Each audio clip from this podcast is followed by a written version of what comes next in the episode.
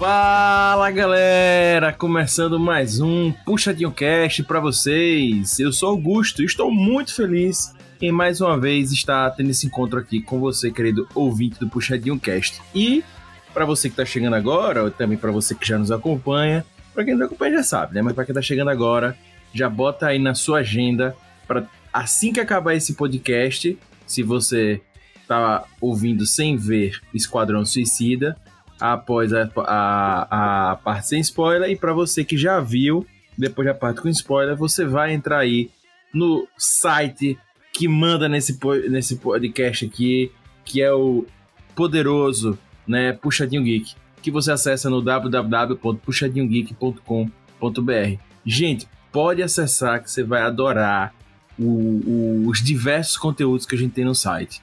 Tem, inclusive, a opinião sincera sobre o Esquadrão Suicida, mas tem sobre animes, tem sobre mangás, tem sobre filmes, séries, música. Cara, tem conteúdo pra caramba, pra caramba, é muita coisa, tem muita opinião sincera e o Puxadinho já tem uns anos aí, né, já fazendo muito conteúdo. Então, assim, vai lá e, e, e consome tudo que vale muito a pena. Eu entro no site Puxadinho, obviamente, todos os dias e recomendo vocês fazerem isso. E, claro, aproveite também, confere os outros podcasts do Puxadinho Geek, que tem podcasts, assim, fenomenais, são realmente assim muito bacanas de ouvir.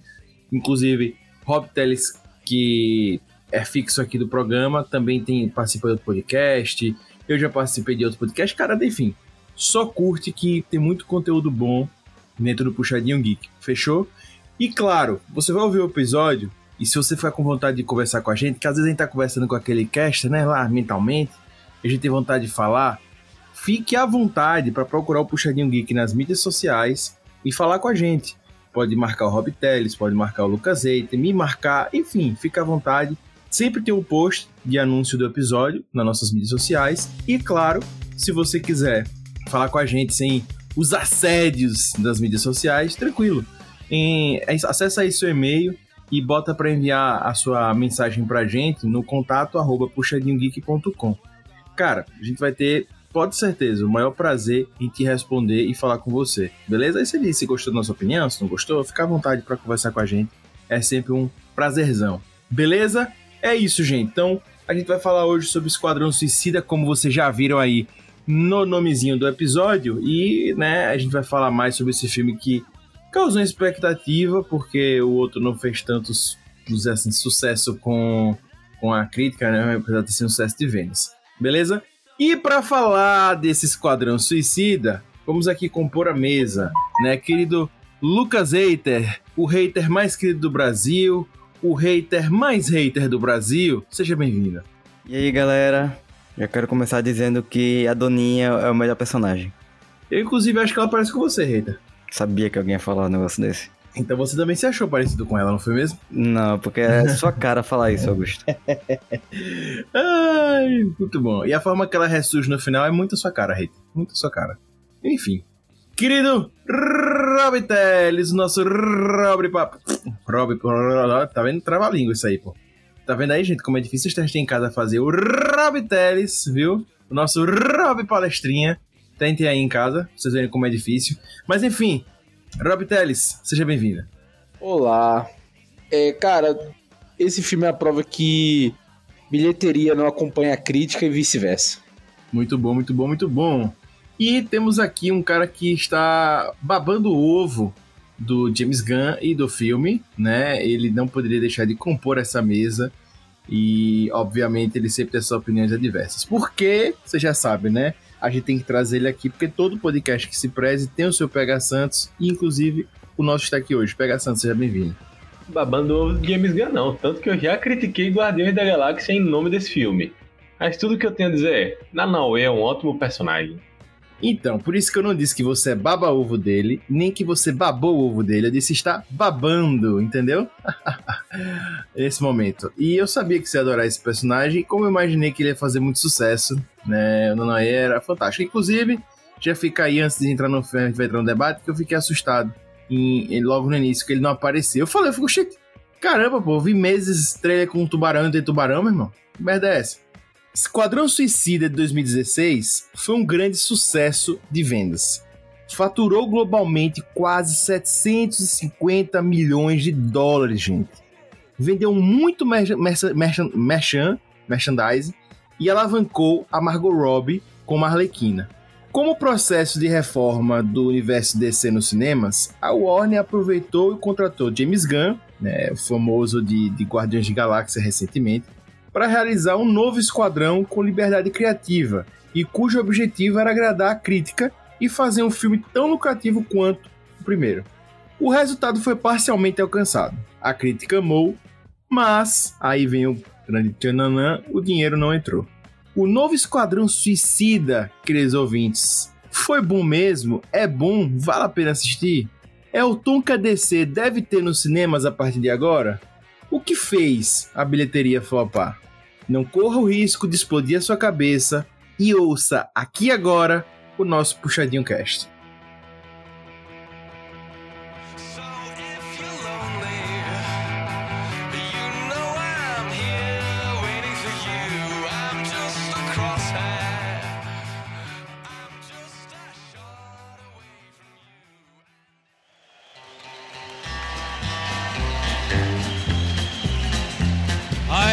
Train a coming, it's rolling around a bend, and I ain't seen the sunshine since I don't know when. I'm stuck in Folsom Prison, and time keeps dragging on. But that train keeps a rolling. Bem, pessoas, vamos lá, né? Para quem tá chegando agora, mais uma vez, a gente tem sempre dois blocos no episódio. Esse é a primeira parte, sem spoilers do filme, então pode ficar tranquilo se você não viu ainda.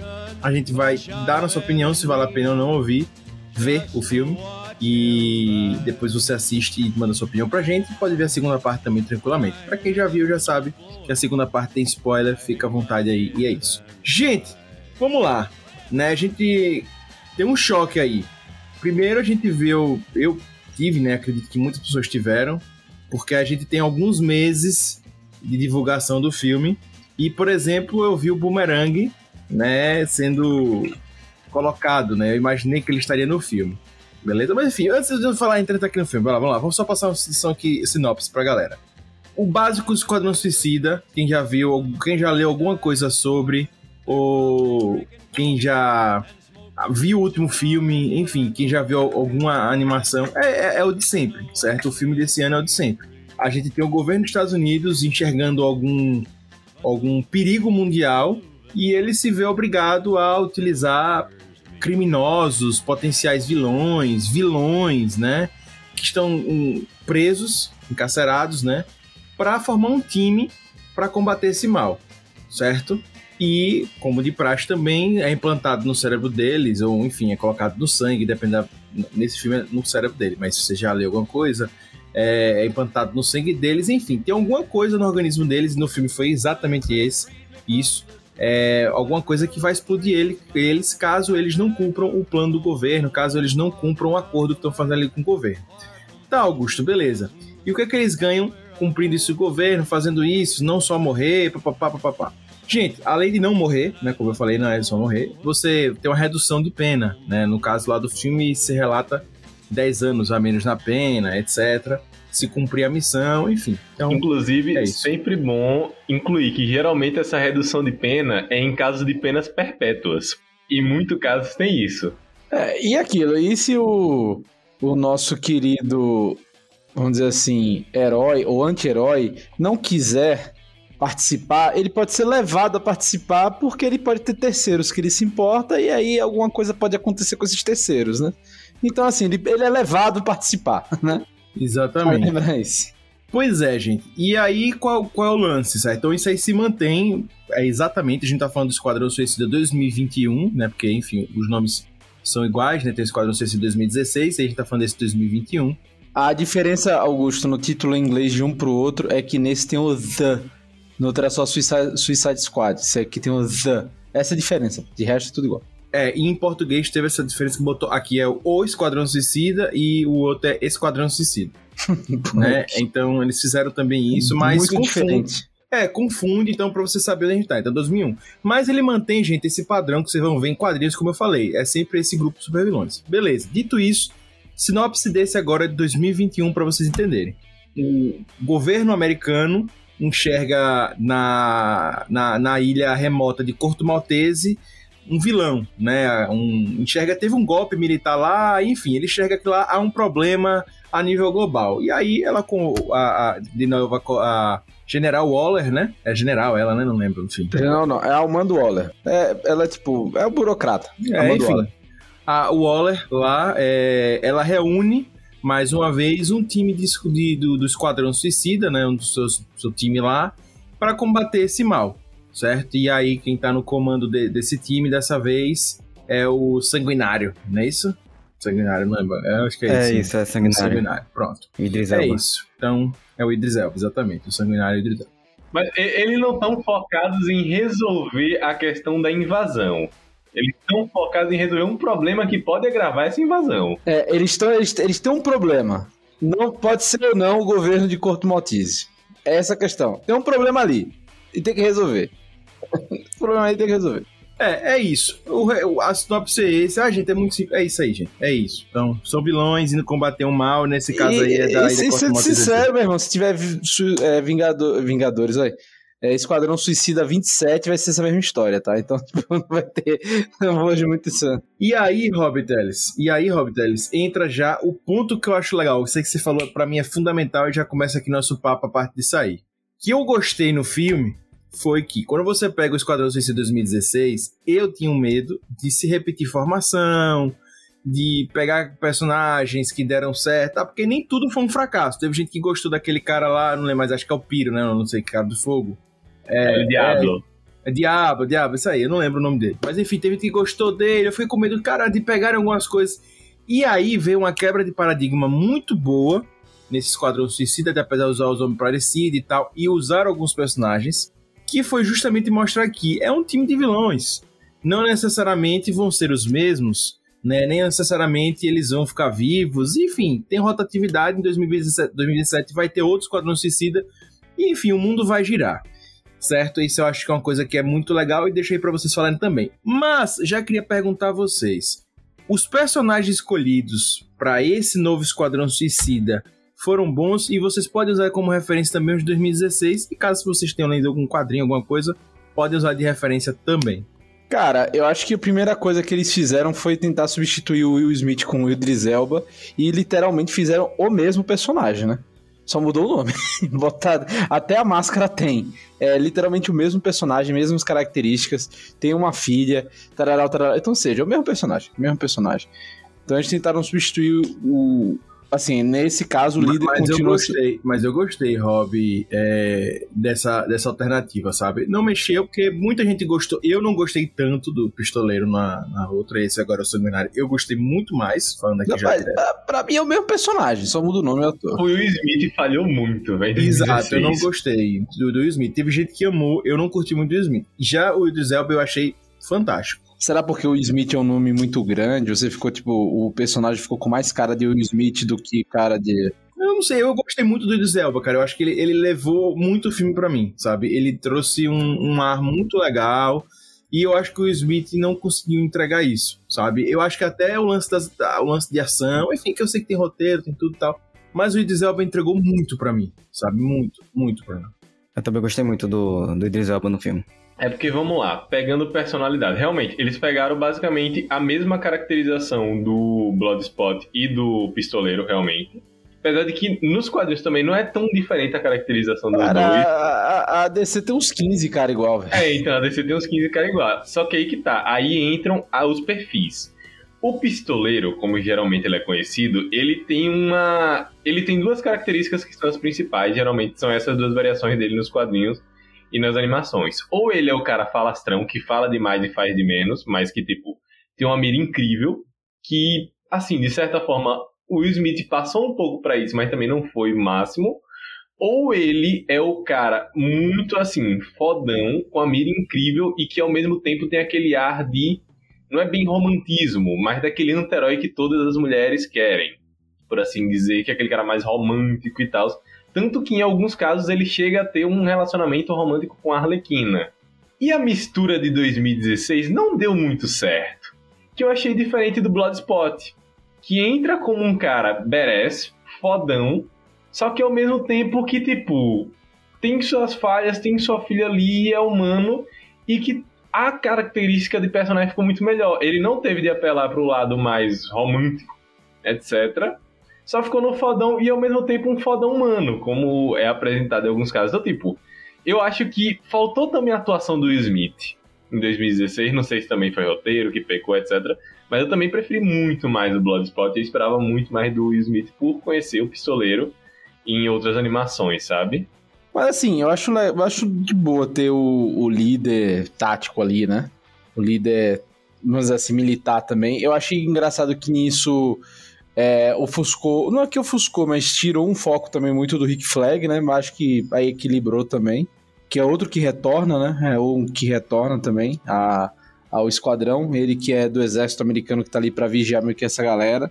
A Arlequina novamente no filme, acho que ok. Tipo, o problema eu acho que ela perde um pouco, porque não é, ela não, a- não é surpreendente, né? Já é a terceira vez que a gente vê a Margot Robbie nesse, nesse papel. Mas acho que chama, chama a galera.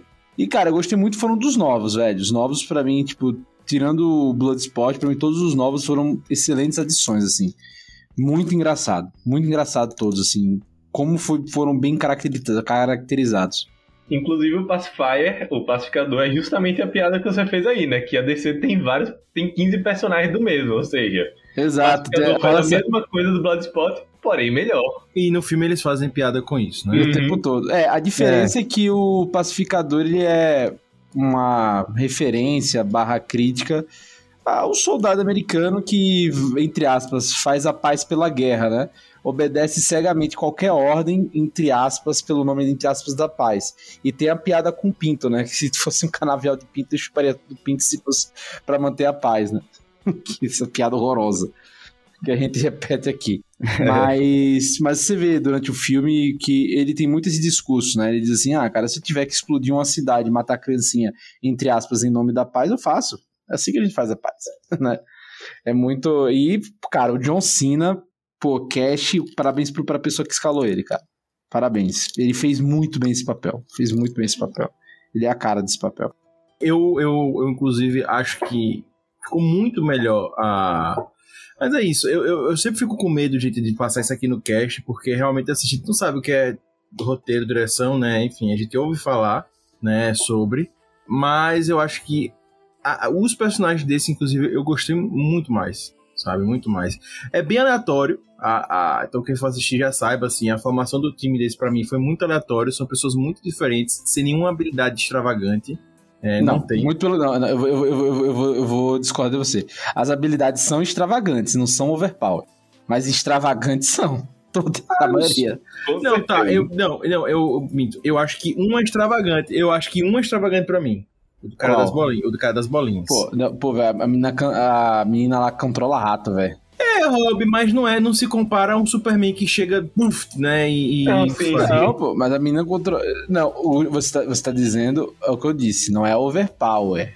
Rob, é, eu também não acho estranho, sei lá, Ah, eu não você acho falou es- eu acho- extravagante, extravagante, eu não acho, eu não acho, eu não acho, enfim. Não, O, assim, ca- o, o outro se desmantela, velho. Tem um cara lá que aparece que se desmantela, pô, e mostram os ossos dele, pô. Então, mas aí você já tá misturando aí, é, aí você tá Ah, misturando, né? Aí tem o Doninha, velho. Eu tô falando da Doninha, porra. equipe, eu tô falando da equipe mesmo, sabe? O próprio Tubarão, ele não é, o Nanoé não é.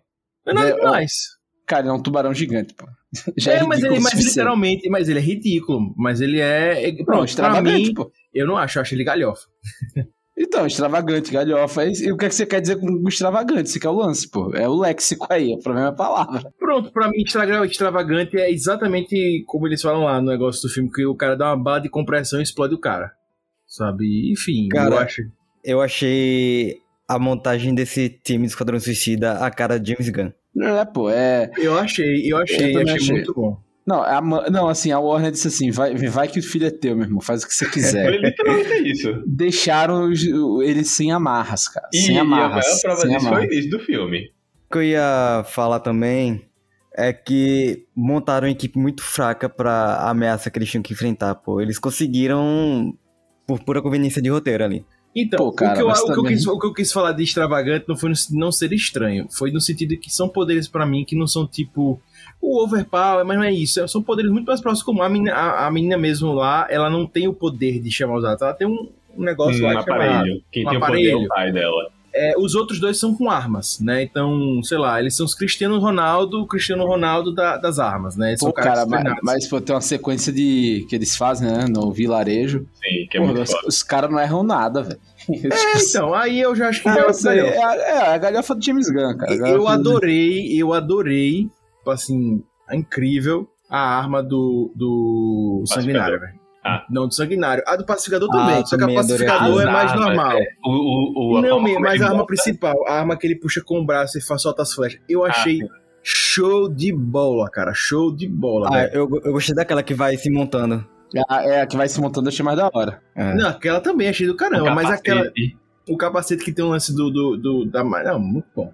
Mas vamos lá. Então, o que eu gostei dessa- desses personagens, até com relação ao que o Lucas falou, é que ficou muito a cara das formações das HQs e das animações.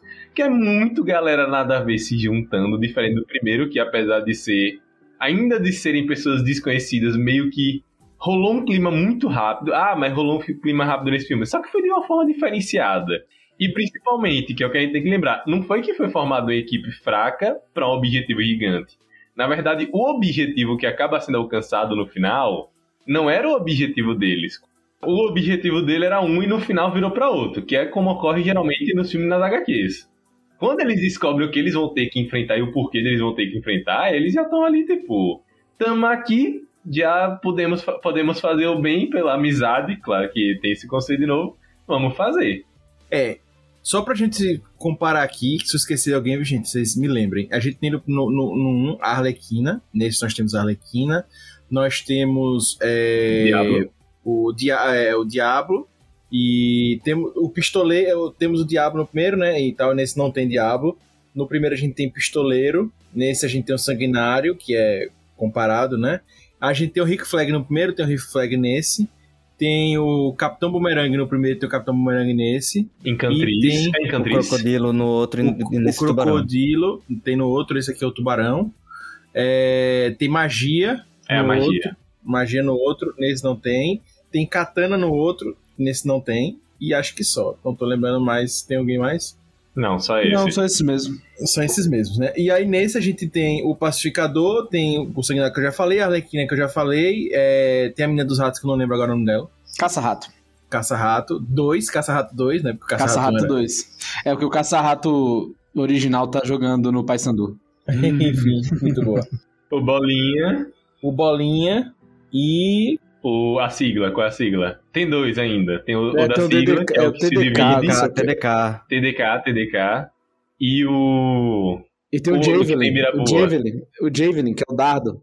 tem a Mongol, a Mongola, Mongola, Isso, não, Mongol, é, Mongol. Mongol. Mongol. Mongol. E a. Doninha. E a Doninha. Principalmente a Doninha. o sábio, né? O, sábio também. Cara, eu gosto muito, de- eu gosto muito desse, de- desse negócio quando ele vai mostrar a cena mostrando cada um dos, dos caras. Aí tem essa Mogol. Eles perguntam, ela é uma alien? Ela é o quê? Sabe? Tipo, o quê? É.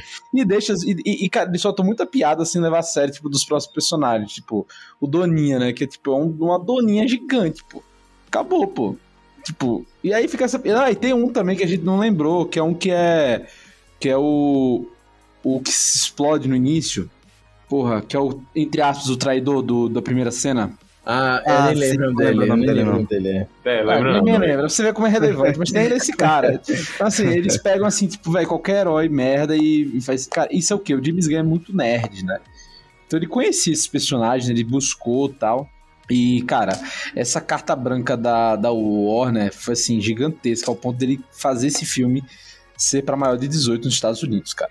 Não, mas agora puxando esse gancho aí de maior de 18, eu achei muito, Violento, é gráfico. muito gráfico desse filme, muito gráfico. gráfico. Eu- gráfico. eu- a- agora vocês entenderam que eu falei com liberdade que ele não teve em Guardiões. Não, mas É, tem uma assim, o que eu gostei, velho, o que eu gostei é que é pra um público adulto, de boas, o filme é pra isso mesmo. Tem, eu acho que, inclusive, mesmo que não tivesse as cenas de violência, o humor tem humor mais adulto também. Então, assim, é, é- é literalmente, é um filme feito pra adultos e tudo bem. E o que eu acho legal é, ele pegou personagens E, D, D, E, F da DC.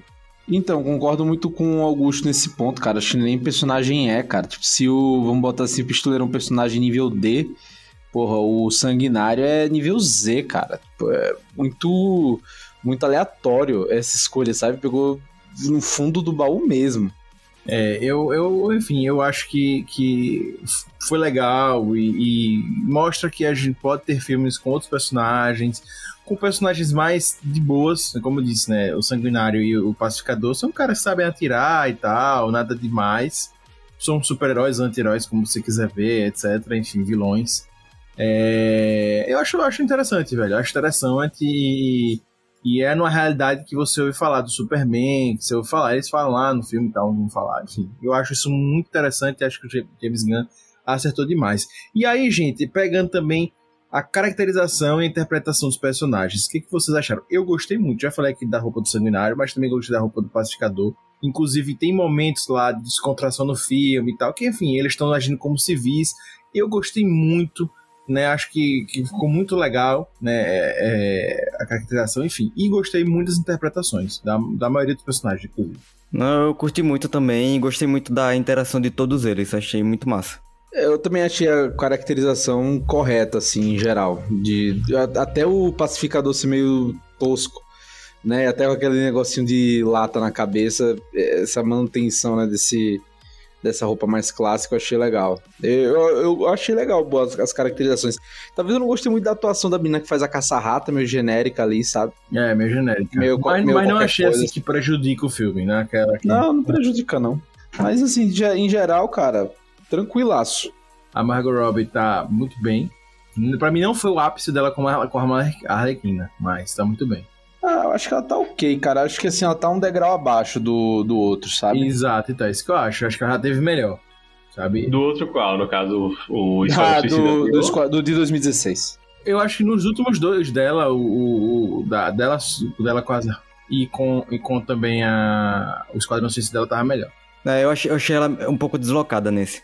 É, eu acho que foi o tempo de filme que fez com que ela ficasse um pouco. Mas eu acho que foi proposital também. Eu acho que uma das coisas que James Gunn queria era não tirar o foco dos personagens. Boa, boa, verdade. Senão é, então acabar, tem muito personagem virando... pra pegar. Tinha dois personagens incríveis que ele tinha que trabalhar, que eram o Nanaue e a Doninha. Então, tipo, verdade. Era, era difícil competir. Verdade. Mas assim, eu gostei muito, principalmente desses dois. Mas quanto a Lerquina, eu também tô com o Augusto. Eu, eu achei ela muito boa. É, eu, eu, eu gostei, acho, Lucas, eu gostei que dos, dos figurinos. tem a ver com a atuação ali, né? É, não, só, só, sobre deslocada, eu não achei ela deslocada, é, foi o roteiro, ela ficou É, o roteiro, é, o roteiro. Mas eu não achei que a atuação dela foi ruim, não, assim, eu acho que tá um não, pouco não. abaixo dos outros, mas tá de boas, né? E figurino fantástico. E vocês gostaram do figurino também? Sim, principalmente do Nina Nanauê. Rapaz, é, eu curti. Nada pra falar não do, do figurino, achei legal. Legal, não é o tipo de roupa que você usaria, né? é, tipo isso. Essa é a resposta agora. É. Que, pô, não é bem figurino, né? O Nanau e o, e o Doninha, né? É 3D, né? Mas o design é legal pra cacete mesmo. O Doninha é 3D mesmo? Eu fiquei com essa dúvida. Parecia uma pessoa fantasiada ali. Eu achei que a pessoa fantasiada, Rob. Eu acho que o Nanau é, é 3D, mas o. Doninha, Doninha não. Como é que Doninha acho que era um ator ali. Não sei. Eu acho. Agora, agora fiquei na dúvida. Eu acho que é fantasiado. Também acho. Inclusive, a, a, cena final, pra quem for assistir, pra mim, de, de, mostra bastante que ele é fantasiado. Gente, vamos lá sobre, sobre saindo agora um pouco dos atores, de, de, de personagens e afins. Queria saber mais sobre James Gunn, para vocês, para quem ainda não viu o filme. O que é que vocês acham é, em relação à direção dele? Se divergiu, se foi muito diferente para quem, quem assistiu de 2016 e vai ver se agora. Se foi muito diferente do que a gente já viu. Cara, eu achei o filme todo assinatura James Gunn. Tudo, desde a galhofada, desde o trilha sonora, etc. Achei completamente James Gunn ali. A escolha Muito. da equipe também. Eu tô com o Lucas, cara. É um. É, não é Esquadrão Suicida, perdão. É um Guardiões da Galáxia pra maiores de 18, sabe? Exato, também tive essa sensação. É, pra mim também, tipo, teve nem comparação com 2016. E, felizmente, eu achei que combinou muito mais com o perfil de filme, esse estilo. Eu acho que ele não é, para mim, ele não é melhor, eu ver os comentários, ele não é melhor do que é, Guardiões da Galáxia. Eu acho que Guardiões da Galáxia ele é mais galhofa, ele tem outra pegada, outra história. Eu prefiro Guardiões da Galáxia, tá? Eu gosto mais. Até porque Guardiões da Galáxia ele tem as comédias, ele, tem, ele beira muitas vezes o galhofa, mas ele não chega lá e ele, ele tem que ser, para mim, né? Ele tem que ser mais sério para entregar o, a continuidade da história da Marvel. Esse aqui não, ele é um, um filme fechado, ele é um filme que pode ser mais galhofa, etc. Enfim. E para mim, inclusive, ele faz com que eu não me preocupe com possíveis pontas que rolem. Né, com, com pontas soltas ou coisas mal contadas, etc. Porque é um filme de boas, é um filme tranquilo e o Guardiões da Galáxia ele necessita ter mais uma linha com a história. Então, eu acho que tem essa diferença, assim, sabe? Então, é, esse filme Esquadrão Suicida, ele existe isolado, né? Sozinho, né? Não faz parte de nenhuma timeline ali, né? Ele é isolado, abre aspas. Em partes, ele é conectado ao primeiro. Ironicamente, ele é conectado ao primeiro e o Esquadrão Suicida. Não tem grandes menções. Não, pega, mas não tem compromisso com nada. Não, acho que a única conexão com o primeiro são os personagens. Não, sim, é porque. Não, tem conexão. O, ele se passa depois. É porque o Lucas disse que é um filme totalmente isolado da história. Não, não se conecta. É, mas, mas eu entendo o que o Lucas fala, meio que eu acho que não tem, sabe, tipo, não vai mudar em nada. Não muda a história do outro, nem a outro que muda a história desse, tipo. Eu não tô dizendo que muda, eu só tô dizendo que, tipo, não é isolado, ele tá no mesmo universo. Eu só disse isso.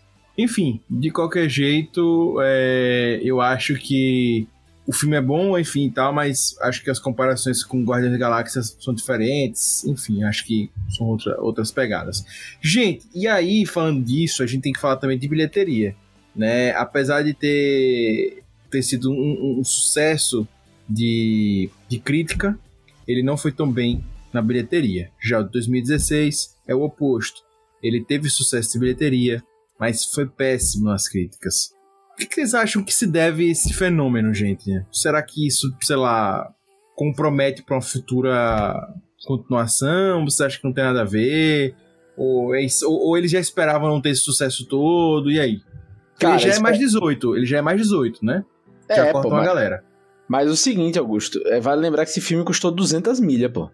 Se custou 200 milhas, tem que faturar pelo menos 600 para se pagar. Sacou? Porque 200 milhas é produção, só que tem marketing, tem um caralho, né? Tem distribuição, etc, entendeu? Esse é o lance. E, cara, é, não, não era. Eles esperavam pelo menos os 600, o, pelo menos aí uns 800 milhões. Quando foi produzido, né? Vai lembrar que ele foi produzido antes da pandemia e, enfim, foi lançado na, na pandemia, né? Eu elenquei aqui, me baseando no vídeo do, do outro PH Santos, da PH Santos, crítico de cinema, que ele fez sobre alguns motivos que podem ter influenciado, né? E aponto, ele aponta esses pontos e acho que o principal de todos, o principal, sim, inegável, é a pandemia e a explosão de casos nos Estados Unidos com a variante Delta, né? Foi, foi o timing não muito legal que Esquadrão Suicida teve, né? Acabou sendo lançado nesse período, além da pandemia com esse avanço dos casos nos Estados Unidos. Mesmo nome que o primeiro, também não chamou tanta atenção, né? Não, algo que muda. É, a saturação de alguns dos personagens e uma divulgação fraca. Eu também achei a divulgação muito fraca desse filme aqui no Brasil. Foi muito ruim, tipo, do nada surgiu. A gente não foi trabalhado sobre esse filme, não foi trabalhado em trailers, em, em, em canais, em nada. Foi jogado. É, eu não lembro de ter visto trailer desse filme nem data de lançamento. Exato. E outra coisa, que acho que isso é outra coisa que, meu irmão, a HBO, o Disney Plus, etc., vão ter que mudar isso, já vão mudar, mas vão ter que repensar, né? É o seguinte, lançou lá, a HBO Max lança no mesmo dia do que o cinema. Esse filme também foi assim lá? Foi, todos. Até a, o único que está em questão hoje desses lançamentos é Duna. No caso, então, sim. Então, realmente, porra, a galera já tá tendo um negócio de variante Delta. O cacete, meu irmão. Pô, você vai ver, você podendo ver o Esquadrão Suicida em casa, você vai ver Esquadrão Suicida em casa, tá? Não tem o Will Smith, esse aí é um fator muito engraçado que o PH Santos bota, que nenhum filme em que o Will Smith participou e teve sequência sem ele deu dinheiro, a sequência sem ele. É uma coisa curiosa. E outro ponto que realmente aí vale lembrar é que é um filme para maiores nos Estados Unidos, né? Então a juventude não pôde assistir. Então, cara, são muitos fatores para o filme realmente não ter dado dinheiro. E assim, ele não deu dinheiro pouco, não, ele deu quase nada, cara. Se você comparar aos próprios outros filmes da pandemia, entendeu? Que, está, que foram lançados durante a pandemia. Ele deu menos que Space Jam, cara. Caramba. Aí realmente é preocupante. Sacou? Ele deu menos que. E vai dar menos, né? Porque estreou já dando 30 milhões ali, que não era o que eles esperavam, esperavam mais, e já caiu 70% de bilheteria nessa segunda semana. Eu vi que Free Guy já ultrapassou, né? Já, não, e acho que vai fazer até mais dinheiro, cara. Né? Então, assim, por mais que, tipo, tá bom de. E assim, e, e, e tá. Quando a gente fala sucesso de crítica, não é só crítica de sistema, não. Tá sendo bem avaliado no Rotten Tomatoes pelos fãs também, entendeu? Porra, só que, cara, a galera não tá achando que é um filme legal, pelo menos nos Estados Unidos e tal. E vai lembrar que também não estreou na China, né? Esse, ele e Viúva Negra ainda não estrearam na China. Mas eu, baseado aqui no Data Foda-se, eu acho que os maiores fatores é pandemia e a censura do filme, 18 anos. Eu também acho, influenciou. É, a pandemia é invariável, né, cara? Isso mata mesmo. Mas acho que também essa censura é... E, cara, eu acho que são. Se você para elencar os fatores, eu acho que pandemia, depois HBO Max, que você, porra, não é que nem a Disney que você ganha dinheiro, saca? É, já tá ali, pô. Já tá ali, entendeu? Então é isso. Então, pro cara ir pro cinema tem que ser um motivador muito a mais, porque o da Disney ainda o cara tem que pagar lá o valor, né, de 30 dólares para assistir, né, na Disney, né? Ou esperar um tempo. No da HBO não, cara, já é direto, entendeu? Você não tem esse intervalo. Nem tem que pagar mais, né? É, eu acredito que isso vai acabar. Acho que a Warner vai acabar voltando atrás nesse negócio de lançamento simultâneo e já, já, já. Os filmes, o, último filme que seria lançado assim é Duna, né? Então é o grande desafio é Duna, que seria o último filme do ano. Aí estão vendo como é que vai ser. É, porque eles Acho que vai ser problema... adiado. É, não, vai ser adiado. O problema foi que eles anunciaram ano passado que ia ser lançado no HBO Max, né? Simultaneamente. É, Se eles não porque- tivessem feito essa besteira de anunciar, tava tranquilo. Sabe? Não. E também porque acreditava-se que ia ser sucesso, né? Esse negócio de lançamento simultâneo em cinema e streaming. Eu já dizia no passado que não ia ser bem assim. Não, cara, eu achei legal que sim, foi o período pra testar, né? Foi o período pra testar, nesse caso. Né? Porque acho que em outras, em outras épocas, assim, com vamos dizer, um mundo mais normal do que era o antigo normal, eu acho que dificilmente esse lance de, de daria certo, sabe? Eu acho que não geraria dinheiro, a galera acabaria indo pro cinema de qualquer jeito e assim, podia ser até mais danoso, né? Talvez até É, pra... mas, mas vamos lá, gente. Deixa eu só trazer os dados aqui pra vocês, tá? É, no Brasil, tem sido um sucesso de bilheteria. Nas últimas nas, nas duas semanas agora que ele tem estreando, a gente tá gravando aqui no meio de agosto. Ele se mantém em primeiro, passou até filmes como Velozes Furiosos e tal. Apesar de estar tempo aí, mas tem lugar silencioso, ele tá fazendo sucesso.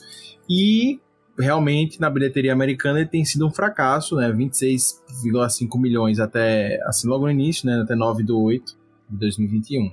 Mas é, ele bateu o recorde de, de pré-estreia na nos Estados Unidos. Foi o filme que mais teve é, aderência do público, mais do que Deadpool, nessa faixa etária 18 mais, né? No cinema.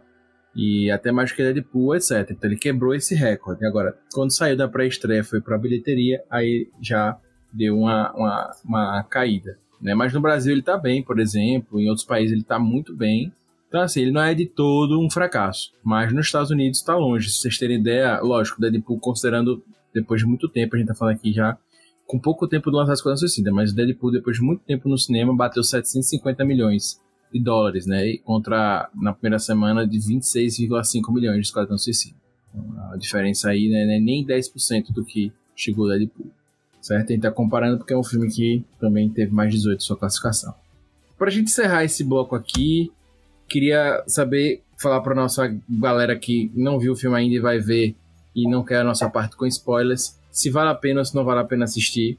E se vocês acham que a DC deveria apostar mais em filmes desse gênero, mais zoeiro, mais descompromissado, seria uma aposta interessante pra se fazer mais pro cinema super-heróis com uma coisa mais galhofa, uma coisa mais de boa, sem, sem tanta presença de um grande roteiro, de um grande fluxo, como a Marvel tem, né, de uma história que conta sempre um, um todo, né? Não só, não só aquela história. Cara, eu acho que vale a pena sim assistir esse filme. Quem não viu ainda e vai parar aqui na parte sem spoilers, já para aqui e já corre pra assistir, vale muito a pena. E sobre se o DCU deve manter esse tom zoeiro, eu acho que depende dos personagens. Eu acho que no caso do Esquadrão Suicida encaixa certinho. Mas, por exemplo, um Batman, Superman, acho que deve manter o tom mais soturno deles. Ah, Inclusive, eu tava vendo hoje, pouco antes de a gente começar a gravar, que o próximo Aquaman vai ser baseado no filme de terror, vai ser inspirado no filme de terror italiano dos anos 60, parece. Então já vai ter um tom mais sombrio. Ah, cara, se o James Wan continuar, então é, é ótimo, porque o cara é o mestre do terror. Então, ele tá dirigindo esse filme. Então, é, é, é, é o James Wan é, é, massa demais. O, o, lance, cara, que eu acho que sim vale a pena assistir Esquadrão Suicida. Se você gostou de Guardiões da Galáxia, Deadpool, etc., corre para ver. Você vai gostar muito da sátira. É um filme muito inteligente com algumas coisas, né? Principalmente a parte da crítica política dele é muito legal e engraçada também. E Cara, eu acho que a DC, a Warner, né, deve seguir esse caminho de dar liberdade aos diretores e saber o que é que eles sabem fazer. Porra, o, como o Lucas falou, James Wan no Aquaman, cara, o cara sabe fazer o quê? Terror. Deixa o cara fazer um terror, sabe? É, o James Gunn é bom na comédia escrachada. Bota o James Gunn pra fazer isso. E por aí vai, né? Você não tenta criar um universo coeso e você modificar os diretores. Cara, o universo é tão grande, não precisa estar tá tudo conectado. Acho que esse foi o maior erro do Zack Snyder, né? Tentar, e da Warner, né? Tentar acelerar o que a Marvel tava fazendo, sabe? Tentar alcançar com dois filmes o que os caras fizeram com 12, entendeu? Então, eu acho que é isso, cara. Dá liberdade, não precisa fazer tudo conectado. Se um dia precisar conectar, você faz algum, sei lá, uma crise das infinitas terras, qualquer coisa e junta todo mundo, entendeu? Mas não precisa, sabe? Eu acho que é isso. Você tem muito material, você tem muito diretor bom para trabalhar e dá, e dá isso da liberdade. Com isso, cara, porra, você vai vai, vai retransformar o gênero de super-herói para além da Marvel. Isso é legal, porque você vai ter a Marvel talvez nessa coisa mais estruturada, filme de super-herói mesmo, e sei lá, a DC com filmes de assinatura de diretor. Não quer dizer que é filme de arte, tá, gente? Só que tipo assim, o diretor com uma liberdade para fazer. É, eu concordo com o Lucas e Robert. Pra mim, é, primeiro, quanto vale a pena assistir, pra mim vale muito a pena assistir. Recomendo super. E quanto ao DCU, principalmente com o Rob Ness, acho que vale a pena apostar nas assinaturas dos diretores e no que eles sabem fazer. Até porque, como nas animações, apesar de que nas anima é muito mais difícil adaptar uma coisa que ocorre na animação do que nos filmes, mas como nas animações, cada filme e animação tem seu perfil de filme e algumas vezes funcionam bem juntos, em outras não. Então eles podem tentar fazer isso no cinema. Até porque hoje a DC ainda não tem uma marca 100% registrada nos seus filmes, né? Então vai testando até ver o que vai funcionar e o que vai funcionar para criar um universo. Com calma, como o Rob disse. É, inclusive a Marvel quando começou, os filmes funcionam sozinhos, né? Não, não tinha conexão entre um e outro. Porque Homem de Ferro Capitão América e Thor, eles não se comunicam. Acho que a única coisa que tem entre eles é o Nick Fury só. Que só vai juntar mesmo em Vingadores. Se você quiser pegar os filmes isolados, você pega aqueles primeiros. Eu acho que não, nem, nem necessita, cara, querer criar um universo, sabe? Dá pra fazer vários universos e, tipo, só conversa depois, entendeu? Não precisa ter essa necessidade de fazer igual a Marvel, saca? Então, tipo, faz algo diferente, faz algo que é, cada um no é. seu canto e vai e vida que segue. Pois é, eu acho que é um filme que vale a pena assistir, certo? Então assistam, é um filme muito legal. Agora, é um filme despretensioso. Se você gosta de drama, você gosta de coisa mais séria, você gosta de filme super-herói com conteúdo e tal, tal, tal, alguma coisa mais. Não é esse o filme. O filme é bem, eu acho, ele é bem o galhofa mesmo, assim. Cara, assim, é um filme despretensioso. Vá eu gostei muito quando o Rob falou. É um filme pra você assistir comendo um hambúrguer, é, é, tomando uma breja na sexta, sabe? É uma coisa assim. Então é, é, é nada, nada, nada para você ver e ficar refletindo. É um filme de boas, sabe? De boas. O único ponto que eu acho, para fechar aqui, é que eu acho que poderia ser um pouquinho menor, que eu acho que facilitaria mais para todo mundo, assim. É, para quem gosta do filme, massa, mas para quem não gosta, acho que pode ficar um pouco. Tá, mas eu gostei. E a prova. É, selo gostinho de aprovação. Selo gostinho de aprovação. Top. E é isso, gente. Pra quem não viu, vá assistir, depois volte aqui, porque vai começar agora a parte com spoilers e não quero ver ninguém chorando depois, beleza? Então assista, volte, quem já viu fica com nós.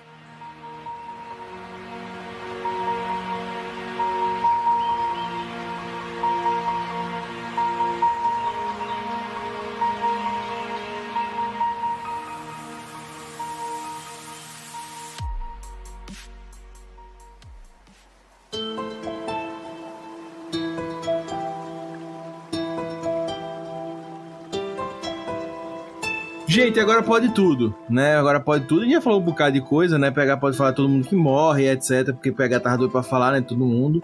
Mas, mas, antes de falar que, que a morte do Rick Flag pegou todo mundo de surpresa, eu tenho que falar que a morte do Sábio me pegou de surpresa, que a morte da Naninha me pegou de surpresa e do Boomerang também. Gente, a do sábio, Todo- pelo todo amor de mundo Deus. pegou de A- surpresa. A, do, a do sábio não pegou ninguém de surpresa, velho. Era claro que ele ia morrer, pô. Pra mim pegou, pô. Pra mim, não. Eu não achei, não, pô. Não, o que me pegou de surpresa foi todo mundo ali morrer. Não, o que me pegou mesmo de surpresa ali foi o Boomerang, cara. O Boomerang eu realmente esperava que não morresse. O Boomerang me pegou de surpresa. Eu, eu sabia que a galera ia morrer, não sabia ali. Ali foi realmente uma surpresa. Eu achei que ia demorar um pouquinho mais. Porque vamos com vamos. Tanto personagem assim não ia dar, mas, tipo, a do Boomerang foi uma grande surpresa. E, cara, a Doninha foi muito engraçada. A Doninha foi demais. A Doninha realmente dá um ar. Eu, eu, por exemplo, eu estranhei muito ver aquela equipe ali. Sabe, ninguém do que eu tava imaginando e, e achei muito legal a sacada de botar uma outra equipe entrando pelo outro lado, que é a equipe real. Achei muito boa essa sacada.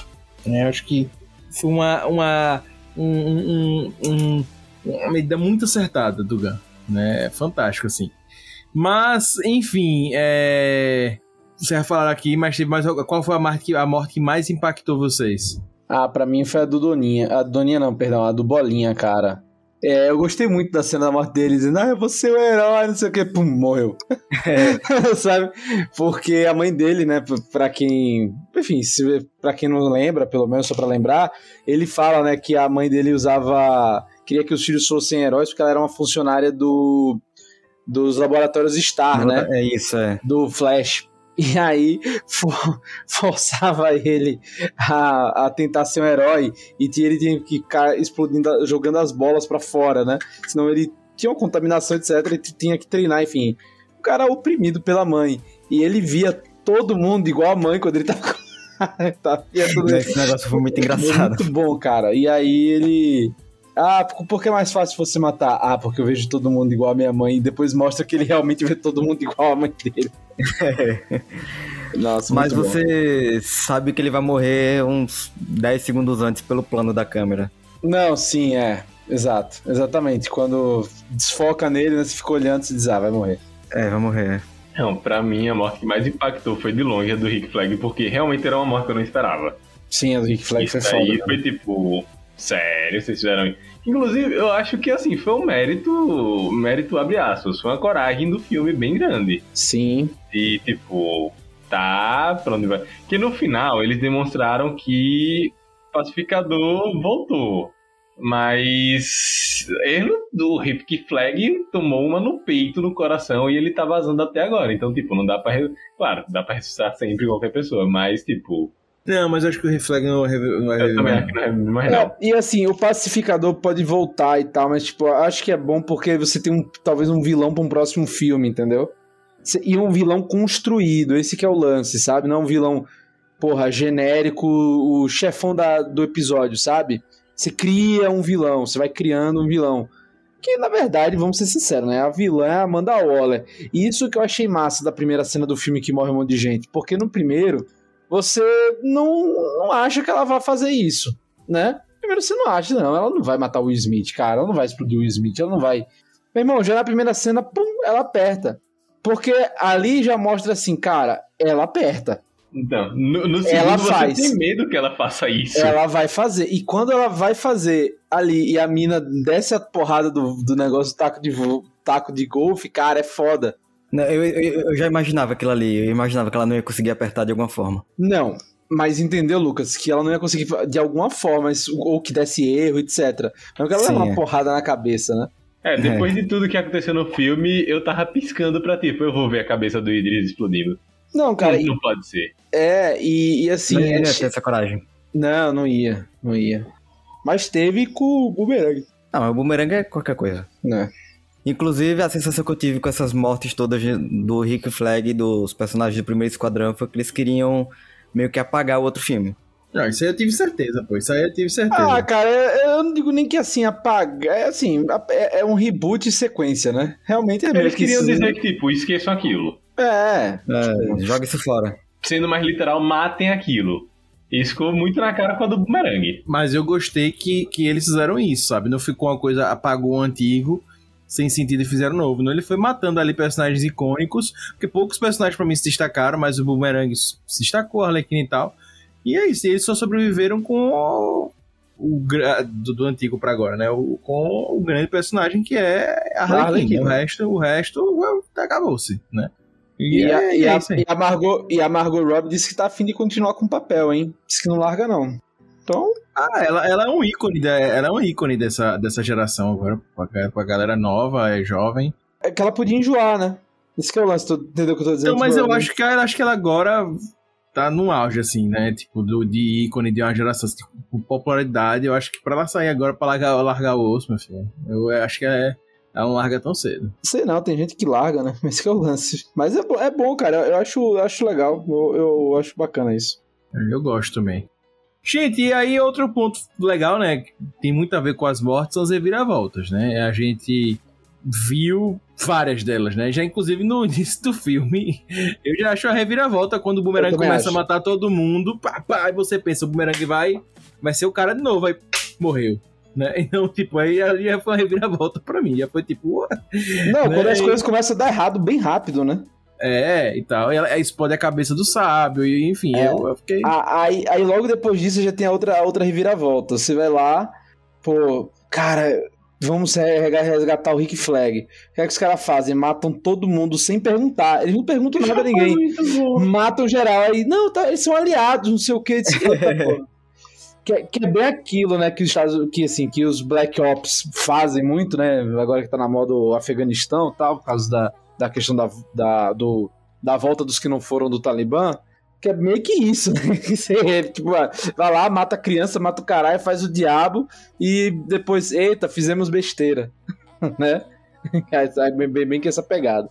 Não, e eu acho que a Rob até reforçando aquilo que eu disse, que para mim o sábio não ia morrer, é que ele fez todos os critérios ali no início de, de um personagem que tá cagando pros outros e que vai se dar bem. Tipo, uhum. eles são amadores, são amadores, estão fazendo besteira. Ele começa a correr quando explode a cabeça dele, eu fiquei, sério? Outra coisa que eu achei, né, muito, muito, vamos dizer assim, é, interessante foi que o, o gigante, né, o vilão, o bichão lá. Starro. Eles, o Starro, eles já botam como kaiju, adorei isso nessa ponta. É, muito bom. Mas é um bicho bizarro. Ele não é um Godzilla, né? Ele é uma estrela do mar e ele não tem boca, e ele solta coisas pelo sovaco. E controla mentes, pô, e controla mentes. E controla mentes. E aí vem o lance, né, da... da é, que eu acho que, que, não é uma reviravolta e tal, mas que já é um, uma quebra de paradigma ali, porque não é um bicho bizarro mesmo. Né? E controla mentes, se transforma mundo em zumbi, e tal. Eu achei massa. Pronto, uma reviravolta massa. Essa eu não esperei. Eu tava doido pra ver o que, que ia rolar. Pode ser até óbvio, mas eu não esperei. Foi a Arlequina matar o, o cara lá. Ah, cara, também eu não esperava assim, dessa maneira. Foi muito bom, foi muito legal. Eu pensei que ela ia viver mais aquilo. Então, tava muito na cara, que tava muito parecendo que eles iam casar e que ia virar é, uma dupla. De... É, o que aconteceu uma coisa, o Rodrigo Santoro genérico lá. Sim. Né? e tal. Pô, muito doideira, cara, muito massa. E o melhor fala dela. Eu me prometi que na próxima vez que eu visse os sinais, eu ia matar. É, diga, pô, é muito bom. Ela, ela realmente tava sentindo algo e aí ela, não, vou matar, pô. É, matou, porra. E o discurso com o cara se arrastando. Tava tudo ok, até você falar em matar com criancinha, cara. Matar criancinha não pega, cara, não é bom, não é legal. Desculpa aí, né, pessoal? Sabe? É, tipo isso. Muito bom. Teve mais alguma reviravolta para vocês? Legal? Ah, cara, eu acho que a reviravolta que PH falou, né? Que você imaginava que era para destruir o, o, o negócio, mas na verdade não era para destruir a estrela do mar, né? Foda-se que a estrela do mar escapou, não é isso. O negócio eram os arquivos que mostravam que os Estados Unidos era quem financiava aquela merda, entendeu? Sabe quem? É só isso. Apaga o arquivo. Ah, mas e a estrela do mar e tal, né? Essa arma aí. Meu irmão, se vier para os Estados Unidos, ele tem um super-homem. Sacou? Não, tem, não é problema. O problema é descobrir que a gente tá envolvido nessa porra, que a gente que trouxe isso. E resto, resolve. Entendeu? Isso, mas assim, essa mudança, né? Essa, essa que foi a mudança, né? Que foi, foi evoluindo qual era o vilão, né? Aí, pô, e tem escadinhas do vilão, né? Você vai, é, é a. Vamos lá, é a Alice Braga no Revolucionário, não era o vilão. Aí vai, é o governo malvado, não é. Aí é o cientista maluco, não é é a estrela. Não é. Na verdade, no final, a vilã mesmo é a Amanda Waller, no final das contas. Mas é, é, é engraçado como vai. Esse, o filme vive de mudança de expectativas, né? O tempo todo. E como ele não tem compromisso com nada, isso facilita muito e eu acho que tá tudo muito interessante.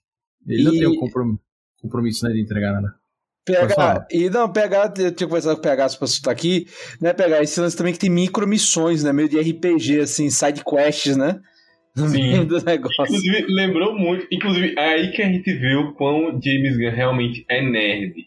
Que lembra muito, realmente, as animações. E tem uma cena que eles pegaram duas coisas assim, que são dois pontos que estão sendo muito mencionados agora. Que é o fato do motivo do Bloodspot do Robert Dubois ter sido preso, que é o tiro no, de Kryptonita do Super-Homem, que vemos, convenhamos, todo mundo quer ver essa cena. E o segundo, que é a referência que ele faz, meio que inconsciente ao jogo, futuro jogo do Esquadrão Suicida. Que eu não sei se foi um pedido ou se foi um, um extra ali que ele botou, que é a cena onde eles estão ameaçando o, o Pensador. sim. Que pra mim foi um. Pronto, pra mim o Pensador foi um dos piores personagens desse filme, porque foi mal Verdade. aproveitado. Mas a cena onde eles estão ameaçando o Pensador é exatamente a mesma cena. Exatamente não. Mas é muito similar à cena do último trailer do jogo do Esquadrão Suicida, onde eles estão numa laje também. Na, quase naquela mesma. é, quase naquele mesmo posicionamento. Ah, cara, é muito bom, é muito bom essa, essa cena, cara. Essa cena é muito Que é boa. justamente um plano pra matar o Superman, que eles estão ah, é, esquematizando no jogo. Cara, muito bom. Eu só queria fazer um comentário aleatório que eu gostei muito da festa que eles foram, que o pacificador tá com uma roupa muito aleatória. A barriguinha Nossa, fica mostrando. que é bem roupa legal, ridícula, que roupa. Não. Cara, mas como eu disse, cara, pra mim o Pacificador é assim, é o melhor, é o personagem mais bem desenvolvido, cara. Desde o casting até a roupa, até o jeito. É muito É, bom. o cara, o cara tava de cueca durante um Nossa, filme. cueca branca, é, velho, é, cueca é, branca. Muito bom. Muito bom aquilo ali, muito bom. Gostei bastante, foi, foi, foi top. Pra gente finalizar aqui o cast, a gente falou, ele já falou um bocado, né, de, com a parte com spoiler sem spoiler, sobre vilões, etc e tal. Qual é o momento auge do filme pra vocês? E qual o momento que vocês acham que o filme não tava legal? Se teve, se não teve, os dois pra vocês. Cara, eu acho que os melhores momentos são a interação do. Quando o Nanau aparece, ele rouba muito a cena. É um personagem que ficou muito bem. Eu pensei que o Doninho ia ser esse personagem, mas acabou sendo ele, que foi uma grande surpresa. O Tubarão Rei, né? Cara, é muito fofinho, sabe? Apesar de ser um bicho gigantesco e burro, assim, é muito bom. Todas as sessões de piada dele são muito legais. Né? E é o Sylvester Stallone fazendo o personagem, vale lembrar isso. Né? E eu acho que as partes mais fracas, cara, eu acho que lá pro final, do meio pro final, assim, mais ou menos, de 60% do filme, fi- vira uma gigantesca cena de ação sem parar, entendeu? Eu acho que poderia ter intervalos pra respirar mais. Então, eu acho que as últimas cenas de ação ficam qualquer coisa. Então, perde um pouco seu impacto, sabe? Su, su- sua relevância. Eu já ficava, tipo, meu. Cara, pô, muita cena de ação, tá, beleza, já entendi. Vamos, vamos pro, pro, pra conclusão logo. Acho que é isso. Acho que o final ali me perdeu um pouco. Tá, no meu caso, eu gostei muito também das cenas com o Nanaue. Sempre que ele aparecia era muito tipo, caralho, isso é foda. Eu sempre quis ver um tubarão rei assim, idiota que nem na animação. Mas também amei a cena da invasão deles resgatando o Rick Flag, dos dois competindo. A cena acaba sendo muito foda, a forma como eles matam. Que tipo, é eles matando de forma foda e sem infantis que nem criança da quinta série. E gostei muito da cena onde mostra o mundo pelo ponto de vista da Arlequina. Eu também gostei muito daquela cena. Acho que pra mim, esses são os pontos altos. Um parênteses aqui, qual é essa cena? É a que começa a subir flor e ela vê o negócio como se fosse Ah, verdade, verdade, eu, eu verdade. achei massa também isso aí. Ela começa a, tipo, viajar. Isso tem inclusive no filme das aves de rapina, né? Uhum. O filme da da- de Rapina quase todo é sobre esse ponto de vista, só que, tipo, sem ser tão escrachado. Cara, ponto alto pra mim, eu acho que a interação da equipe toda, acho que é o grande ponto alto, eu gostei muito. Também gostei muito do, do Tubarão Rei e da cena que eles ficam discutindo se tem o Milton ali com eles. achei muito Ah, bom. foda. Muito boa, a cena do meu tá muito boa. Pronto, tá aí uma reviravolta que eu não esperava. Apesar de ter sido tipo, muito clichê, Ela virar pro cara e chamar o cara de Milton foi tipo, puta que pariu, velho. Não, essa parte eu achei, achei forçado, mas quando eles param pra discutir, eu achei, tinha um Milton Ah, aqui não com a achei gente, não. essa parte Eu eu achei achei super cara dela. Não, e eu gostei porque realmente eu. Eu, eu fiquei curioso ali assistindo. Que peste esse cara tá fazendo aí? Não tem uma arma na mão dele, pô. O que, que ele tá fazendo aí, pô? Aleatoriamente ali, esse cara. Aí eu achei legal, porque não ficou sem sentido. Ele deu uma fechada ali, né? Que tipo, ninguém sabia que era ele. É. Mas é, o que eu achei paia foi na hora ela chamar o Sanguinário de Milton. Ah, a gente passou um tempão discutindo que seu nome era Milton, achei meio, meio forçado ali. É, mas ela é uma pessoa que tá sempre voando. Exato, eu, eu peguei essa, eu peguei essa também, pegar, fui- senti a mesma coisa. Senti esse mesmo, esse mesmo clima. Assim, foi repetir uma piada, foi fazer uma autorreferência ao próprio negócio, né? Que é tipo, eu, eu acho que se terminasse de outra forma, não ia parecer tanta Arlequina. Se do nada, ah, a gente tem amigo e vamos voltar. Ela meteu um Milton no meio ali, foi tipo. Porra, certas coisas não mudam. E o ponto baixo, assim, pra mim do filme foi aquela parte da Arlequina com o presidente lá. Aquela parte achei meio monótona, mas a reviravolta no final valeu a pena. Que ela mata ele do nada, até me assustei na hora. Do nada o tiro. Não, pra mim eu, eu gostei dessa parte é, e tal, mas pra mim o momento alto do filme, cara, foi já o, o momento alto. Se foi logo aquele início quando eles invadem a, a, a, a tribo de revol, de, de, revol, de pessoas revoltadas lá, os, Revolucionários. Revolucionários. os revolucionários. Que tem aquela cena meio galhofa, os caras metendo machado no cara dormindo e tal. Ali foi um momento alto, eu gostei muito daquela cena, achei muito boa. E o momento mas também gostei muito da. Eu gostei muito da, da, da Arlequina com o cara lá, porque foi rápido pra mim. E ela já matou o cara e ficou interessante. Enfim, eu, eu achei legal. Duas menções honrosas. A lambida da Doninha. Não dá pra esquecer essa. Muito bom, Ah, muito bom. muito bom aquilo ali. E a cena da tortura da Arlequina também é muito boa. Muito boa, ainda mais a forma que ela sai, que eu já imaginava, mas eu gostei muito. É, mas eu, minha, meu ponto baixo do filme foi. Lá ali no final, eu acho que deu uma rendida na, na, na- naquele negócio da, da explosão pra sair e tal. Acho que deu uma rendida naquela lance final. E ainda teve que voltar oito minutos, oito minutos antes. Sim. tal. Achei que ali foi meio. ah, segue, o- segue o baile, sabe? Tipo, segue o baile. E acho que ali pra mim foi um momento baixo, assim. Mas um filme bem legal. Bem Ah, sim, verdade. O, um ponto baixo que eu assisti do filme foi esse negócio de ficar voltando. Achei que Eu não acho ruim, mas cansativo. acho que ali já, o filme já tava longo, já tinha ido demais, já tinha acontecido muita coisa. Rendeu muito ali pra aquele bicho sair. Ali dentro, já, já dentro da, da- do. Daquela torre, já lá no já dentro mesmo ali com a menina do rato e tal, já, já rendeu muito aquela história, aquela luta, e aí Foi, depois foi. ainda volta oito minutos pra gente entender e tal, aí, hum, sabe? E aí, por exemplo, teve uma cena que, que tá a Arlequina, Sanguinário pulando ali, o Bolinha pulando pra se salvar, aquilo aí rendeu, rendeu, foi meia hora de pulo, sabe?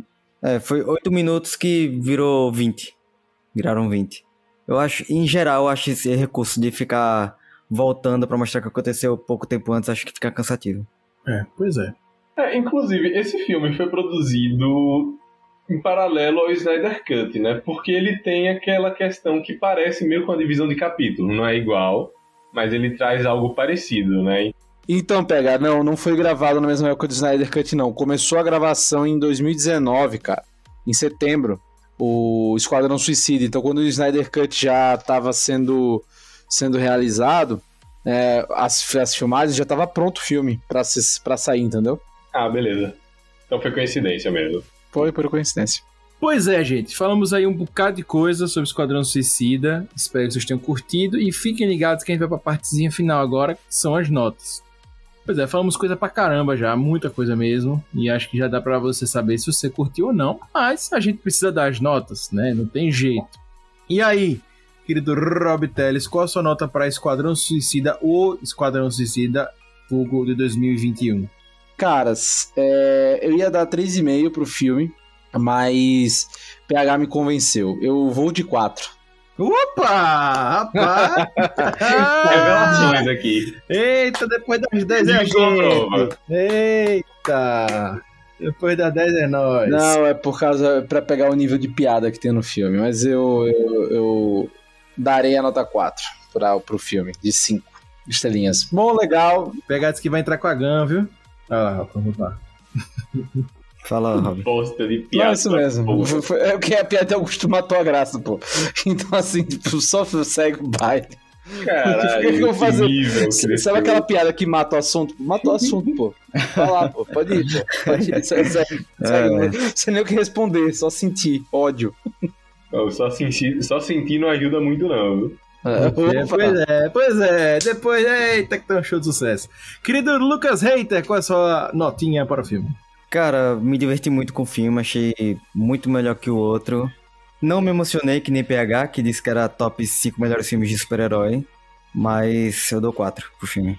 A minha nota, como aqui já tá mais do que clara pra maioria, é 4,5. Só não dou 5 porque o roteiro não foi 100% original. Acho que daí também conta e não dá pra comparar. Se ele conseguisse entregar um roteiro original com a mesma qualidade, eu daria 5. Mas 4,5, filmaço, super recomendo, super recomendo. E quem gosta, principalmente das animações e do tom mais cômico, vai amar esse filme. Muito bom, man. Cara, eu vou de 3,5. Eu curti o filme, gostei bastante, mas é, eu vou de 3,5, eu acho que foi muito divertido. Vale a pena você assistir, como eu já disse, é um filme bem legal. Pra quem gosta de super-heróis, prato cheio. Descompromissado, de boas. Pra quem não gosta de super-herói, é um filme legal pra assistir, tranquilo. E pra quem curte um filme mais sério, pra quem curte um filme mais drama, pra quem quer uma coisa tal, não é o filme. Mas não vai perder tempo assistindo, porque realmente ele entrega entretenimento. E entrega bacana, assim, sabe? Não é, não é aquele filme é, tiro, porrada e bomba que você realmente só vai ver isso. Não, tem a comédiazinha, tem um momento de tensão, tem, tem várias quebras ali, né? Que a gente fica tipo, opa, será? Então eu gostei. Beleza? E fica aí minha recomendação pra vocês de assistir esse filme quanto antes e, claro, falar com a gente. Vamos às indicações de hoje.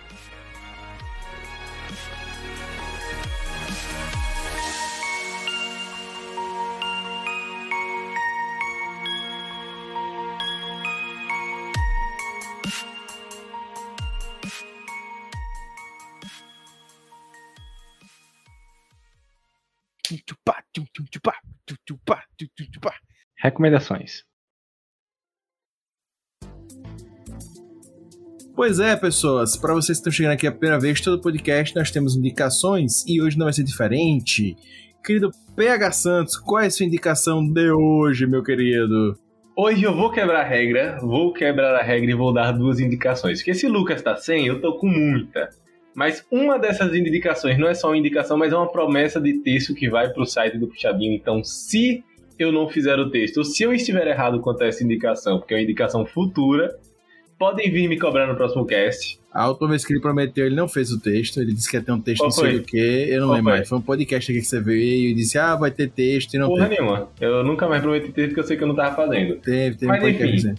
é. Lucas não gosta que a gente data o podcast, mas hoje, na data de 18 de agosto, estamos a um dia do lançamento de um jogo que está sendo muito esperado, da Annapurna Interactive, que é muito conhecida por jogos assim, um pouquinho menores, mas que são incríveis, e o jogo da vez é 12 Minutes, que tá prometendo ser um jogaço, é um point and click de suspense interativo, que, assim, não dá pra classificar porque ele lança amanhã, Pena que é um jogo curto, né, PH? Pena que. É, então, aí lá vem as piadas. Mas então, Só dura 12 minutos de jogabilidade? ele não é um jogo tão curto. Ele traz uma jogabilidade que você é obrigado a reviver os 12 minutos, pelo que entendi, todas as vezes até descobrir como escapar de um crime. E tem muitos mistérios em cima desse crime. E o que é que tem de especial nesse, filme, nesse jogo? Ele está tendo tão hypado que ele vai ter a participação especial das vozes do Jamie McAvoy, da Daisy Ridley e do William Dafoe. Olha só. Ele lança amanhã e vai ter texto no puxadinho sobre esse jogo. E, para não ficar só na promessa e numa possibilidade de jogo bom, que com certeza vai ser muito bom, minha recomendação do dia é Resident Evil Zero. Para quem já viu no último cast que eu indiquei Resident Evil 1, eu tô rezerando a saga por meio dos remakes e agora eu tô zerando o Resident Evil Zero HD. Jogo incrível, um real survival horror com toda aquela parte de gerenciamento de munição, vida, etc. Para quem gosta de dificuldade da saga, tá aí recomendação mais que especial. Falou, foi bonito hoje, meu irmão. Porra. Ah, é porque eu tô muito. Véi, eu tô contando as. Olha, faltam exatamente 14 horas e 57 minutos. E esse- jogo é o quê? É o quê? É a nossa querida promoção da Xbox Game Pass. é totalmente focado nisso, porque vai sair diretamente lá. Então, se você tem Xbox Game Pass, já fica aguardando. Pois é, gente. Pois é, pois é, pois é. Dito isso, queria chamar o Lucas Eiter para dar a indicação dele. Então, minha indicação hoje vai ser a trilogia da Netflix, Rua do Medo, que é parecido com os filmes do Pânico. Que você Mas- não curtiu tanto, né? A indicação de hater sempre é ser, é o que ele viu. O que ele não gosta ou não gosta, ele indica aqui pra vocês. Não, mas a diferença é que, diferente de Pânico, que é só uma pessoa que surta e começa a matar geral, nesse tem todo um contexto de maldição e possessão lá que faz as pessoas Mas você gostou do filme, Gostei. vale a pena assistir. Vale, eu gostei. Eles Tava... estavam- Eles estavam esperando nada, porque não sei o que, que o Não, filme tava é esperando menos pior do que você imaginava. Aí, Ouvi aí. o povo falando mal, mas quando eu fui assistir, fica até ansioso pra ver as outras partes. Eu achei bacana, gostei. Reitero. Enfim, beleza. Querido Rob Teles, com essa indicação de hoje. O meu vai ser uma série da Netflix documental que é Os Filmes que Nos Marcaram. É um, uma série de documentários de filmes que marcaram a época dos anos 90 até os anos 2000. Dos anos 80, perdão, até os anos 2000. E, cara, é muito gostosinho de se assistir. Tem é, Esquecendo de Mim, Jurassic Park, Dirty Dancing, De Volta para o Futuro. Então, assim, são seis episódios por enquanto. E, cara, é muito gostosinho de assistir. Você assistir, porque a edição é muito rápida, cheia de piadas, cheia de cortes. Então, é muito legal, muito divertido pra você assistir. E, assim, é bom que você vê que, cara, a maioria desses filmes que fizeram sucesso, todos estavam fadados a dar errado, de alguma maneira. Então tem até um aspecto, um aspecto motivacional, né, no meio do negócio. Tipo assim, ah, as coisas estão dando errado, mas pode em algum momento dar certo. Então é isso, mas é legal. Eu recomendo esse, essa série documental da Netflix, os filmes que nos marcaram. Muito bom, muito bom, muito bom, Rob. E eu finalizo dando a minha indicação hoje com Shaman King. É, quero indicar pra vocês Shaman King.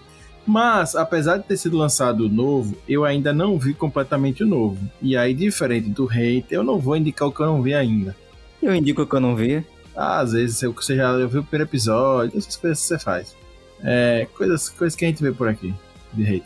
É, mas enfim, eu quero indicar o antigo. Porque acabou de sair o novo, gente, e eu estou revendo o antigo, certo? Tô curtindo muito. Claro, é, não é um anime, eu acho, pra quem curte Naruto e, sei lá, Naruto. É, One Piece é um anime, é um anime diferente. Eu, eu acho que One Piece não. não desculpa, desculpa. Shaman King não tem aquele punch, não é aquele negócio. Então é epopeia, né? E tal. É diferente, mas é muito legal. Tem uma narrativa muito interessante.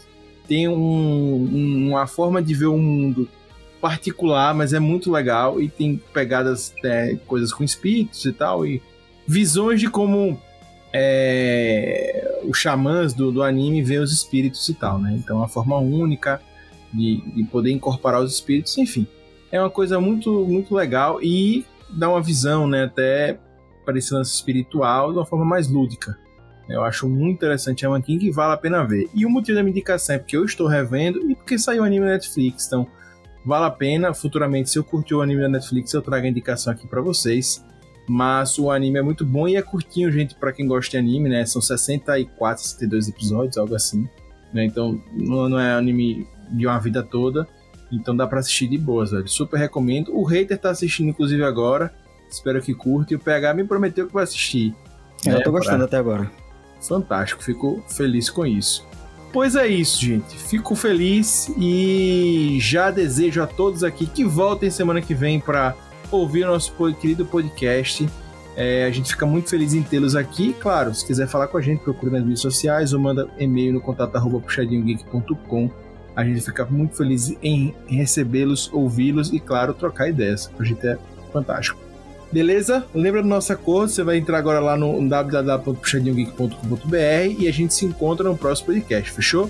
Fica meu agradecimento ao nosso querido Lucas Reiter, o hater mais hater do Brasil, o hater mais querido do Brasil, ao nosso PH Santos, porque todo podcast se preze tem o seu PH Santos, e claro, ao nosso querido Rob Teles, o Rob Palestrinha, né, sempre presente aqui, e claro, a você que nos ouve.